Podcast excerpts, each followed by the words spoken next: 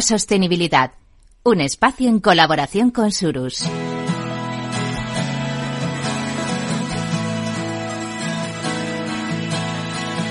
Sí, de esto va este programa especial que hoy empezamos en una serie de encuentros con protagonistas de la sostenibilidad. Y gracias al apoyo de Surus, aquí está con nosotros y va a acompañarnos muchas veces Jorge López, que es director de sostenibilidad de Surus. ¿Qué tal, Jorge? Buenos días. ¿Qué tal, Luis Vicente? Buenos días. Encantado de verte. ¿eh? Igualmente. Vamos a hablar de sostenibilidad y vamos a hablar de repotenciaciones. ¿Cómo, ¿Cómo suena de fuerte esta palabra? ¿eh? Sí, ¿verdad? ¿Cómo defines tu repotenciación?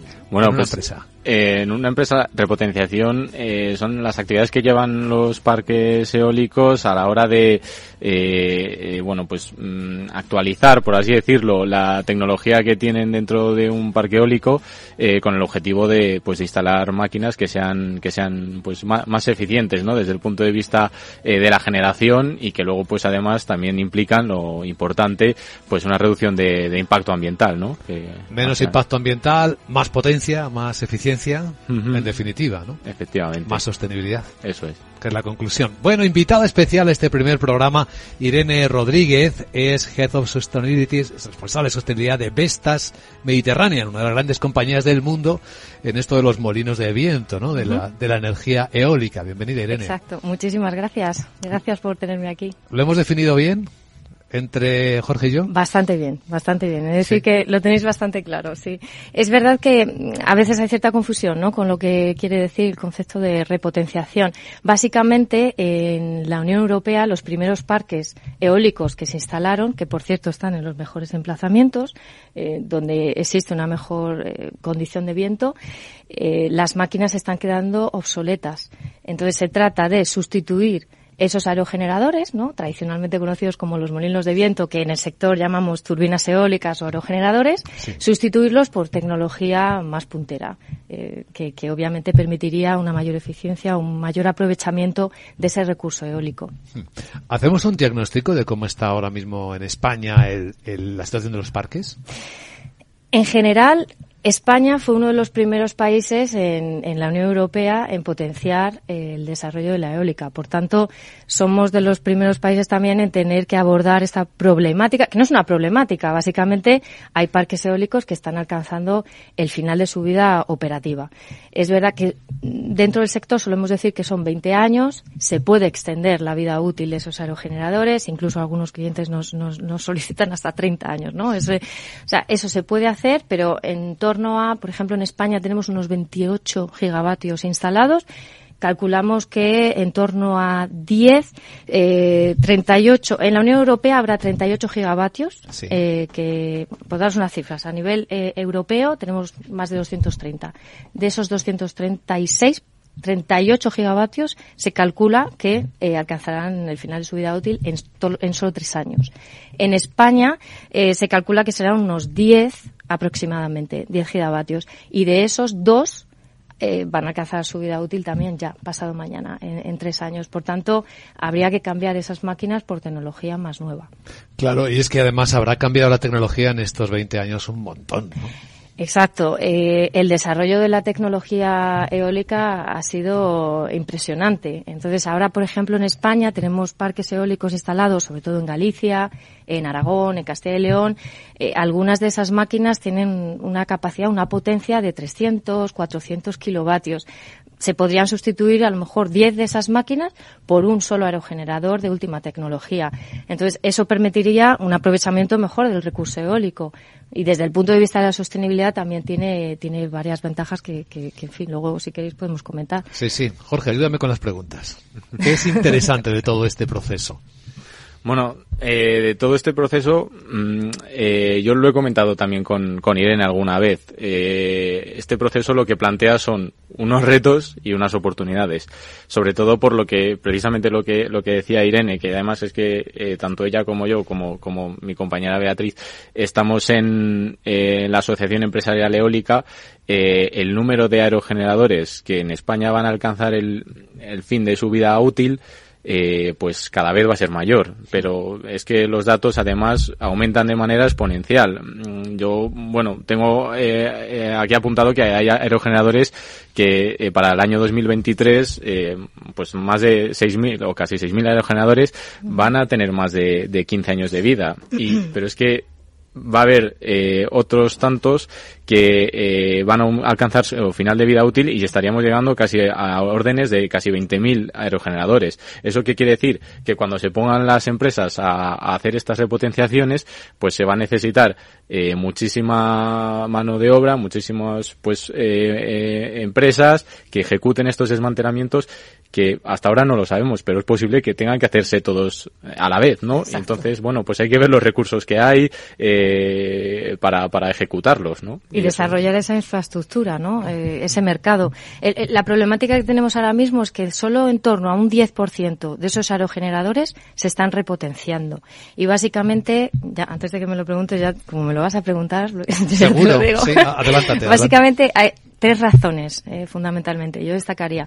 Por un lado, eh, bueno, el contexto actual. Obviamente los precios de la electricidad no ayudan, porque si tú tienes como dueño de un parque eólico, te está generando un retorno, no te vas a meter a hacer toda la tramitación, cambio ahora, justo, la sí. compra de nuevos aerogeneradores, exacto. O sea, eso obviamente no ayuda, ¿no? El contexto actual de disrupción de cadena de suministro, etcétera, ¿no? Inflación, etcétera. Por otro lado, está el tema de una legisla no hay una legislación vigente que realmente fomente este tipo de inversiones. Sí que se están empezando a, a fomentar desde tenemos eh, el plan eh, de economía circular, las ayudas al PERTE aquí en España. Se está empezando a hablar del tema, pero no hay unos objetivos claros de la aportación que tendría que suponer la repotenciación en- dentro de la penetración de las renovables, ¿no? Y sobre todo, eh, para mí la razón principal y para el sector, eh, básicamente, que es algo que estamos defendiendo mucho, es que tenemos que acortar los tiempos de, de los permisos. Para obtener una autorización para desarrollar un parque, mm, permisos de, autori- de- de instalación, de construcción, de conexión a la red, ¿Cuánto se tarda se dilata mucho. Pues la directiva la- de las energías renovables, eh, la directiva europea, establece que sea máximo de un año para proyectos de repotenciación. Estamos hablando de tres, normalmente, incluso más. Hay países donde incluso se puede alargar más. Para nuevos proyectos, la máxima pueden ser máximo dos años. También se suele alargar. Eso obviamente desincentiva mucho las inversiones en este tipo de proyectos y es un- una problemática que habría que abordar. Que no se me olvide, ahora que estamos eh, todos tan sensibilizados con la sostenibilidad, y de eso va este programa, y con la obsolescencia programada, si la vida útil ahora de un molino de viento, y perdón por el, utilizar el vulgarismo, de un aerogenerador está en torno Sí. a los 20 años, Sí. ¿los de la nueva tecnología van a mantener esos niveles de tiempo vital o los van a cortar o los van a estirar?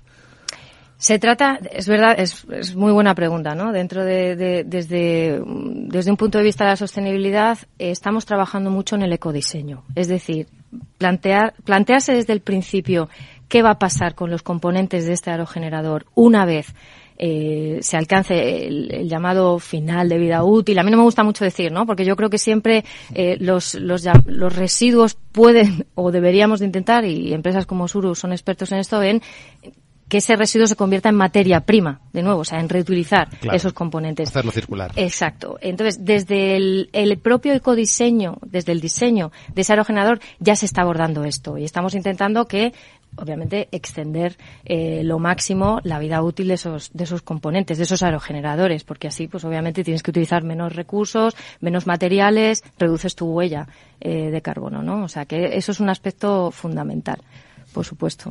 Por eso hemos quedado un poco preocupados por los obstáculos que pueden presentarse ahora mismo para este proceso que debería estar en nuestra mente, ¿no? Porque es que eso ayudaría a resolver algunos de los problemas precisamente que estamos eh, planteando como obstáculos para hacerlo, ¿no? Si tuviéramos un parque más eficiente, podríamos generar más electricidad de Exacto. mejor calidad. Exacto. Y además, eh, de alguna manera también mm, eh, estás focalizando el desarrollo eólico a esos emplazamientos que tienen mejores mm, recursos mm. eh, eólicos y, por tanto, eh, también aumentas la eficiencia. Y yo creo que esto es un aspecto fundamental, porque si queremos cumplir con los objetivos del PNIEC, del Plan Nacional Integral de, Energía y Clima, y con los objetivos que tenemos en la Unión Europea, es, es, fundamental utilizar esos recursos, ¿no? Pero dejabas en el aire, Irene, que no había incentivos para hacer esto. ¿Qué tipo de incentivos funcionarían en algo como de lo que estamos hablando? Por un lado, eh, acelerar esos trámites administrativos.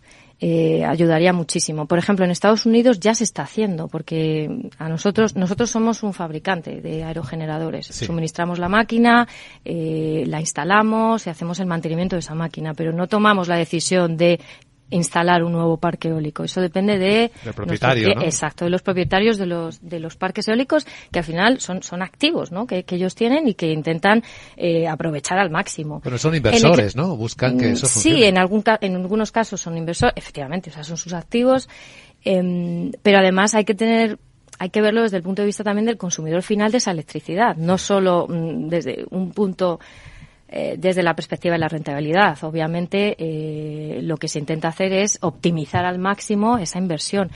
Pero si tienes el incentivo de, volver a hacer otra inversión ¿no? y, además de aplicar ciertos criterios de, economía circular a la hora de hacer esa repotenciación, porque yo creo que es importante, no solo se trata de repotenciar esos parques, sino también de hacerlo aplicando una serie de criterios de economía circular para potenciar precisamente eso, ¿no? El cambio hacia un modelo de economía circular eh, que, permita un aprovechamiento de esos materiales, de esos componentes, que es un poco lo que lo que Jorge aquí a mi a mi lado es un, es un experto. En lo que está trabajando Jorge, ¿no? Imagino. Sí, bueno, eh, como decía Irene, un, un punto importante, yo creo, en lo que es la fabricación de los de los nuevos equipos es toda la parte de ecodiseño, es decir, pensar qué va a ocurrir con una pieza de un, por ejemplo, de un aerogenerador, después de que se haya utilizado, pues para qué se va a volver a utilizar, ¿no? Más que, más que pensar en que va a ser un residuo que, que se va a gestionar. Y eso, pues es el gran reto que tienen los fabricantes ahora en los, en los equipos que están, que están, que están fabricando. Con los que ya están fabricados y que ya están montados, esos 20.000 eh, aerogeneradores que es necesario desmantelar eh, en los próximos años, pues ver qué hacemos con, con todas las piezas, ¿no? Y con todos los, los componentes. Pues algunos podremos venderlos porque existe un mercado, hay empresas que, que los pueden utilizar e incluso hay quien puede utilizar los aerogeneradores enteros. Eh, en los que estamos ahora mismo, por ejemplo, desmantelando en Marruecos, pues están eh, vendiendo para este uso. Pero ¿qué pasa, por ejemplo, con las palas? Si no consigo, si consigo reutilizar algunas piezas, pero, pero no todas. ¿Qué pasa con las palas? Pues eso es una que se está planteando porque, claro, los vertederos tenemos que empezar a, dejar de pensar que, son una solución.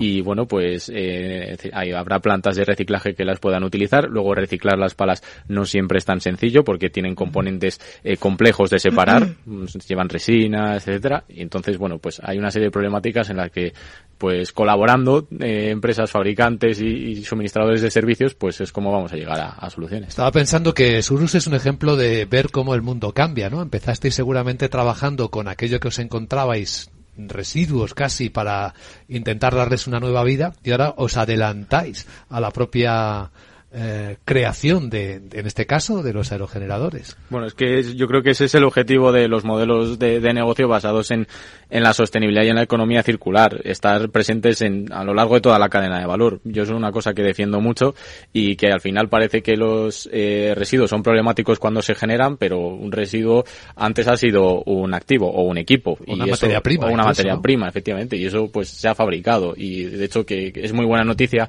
que fabricantes punteros ya lo tengan en cuenta desde el primer momento porque se están anticipando a un problema que va a venir después. La sostenibilidad tiene para mí dos cosas, eh, anticiparse y luego el, largo plazo, que es cuando ves las, los resultados. Muy interesante esta conversación. Pues la sostenibilidad como protagonista, hoy protagonista en nuestro programa Irene Rodríguez, responsable de sostenibilidad de Vestas Mediterranean. Gracias Irene por contárnoslo. Mucha suerte. Muchas gracias por la invitación. Gracias Jorge López, director de sostenibilidad de Surus y hasta un próximo encuentro. Muchísimas gracias a, a vosotros por la difusión.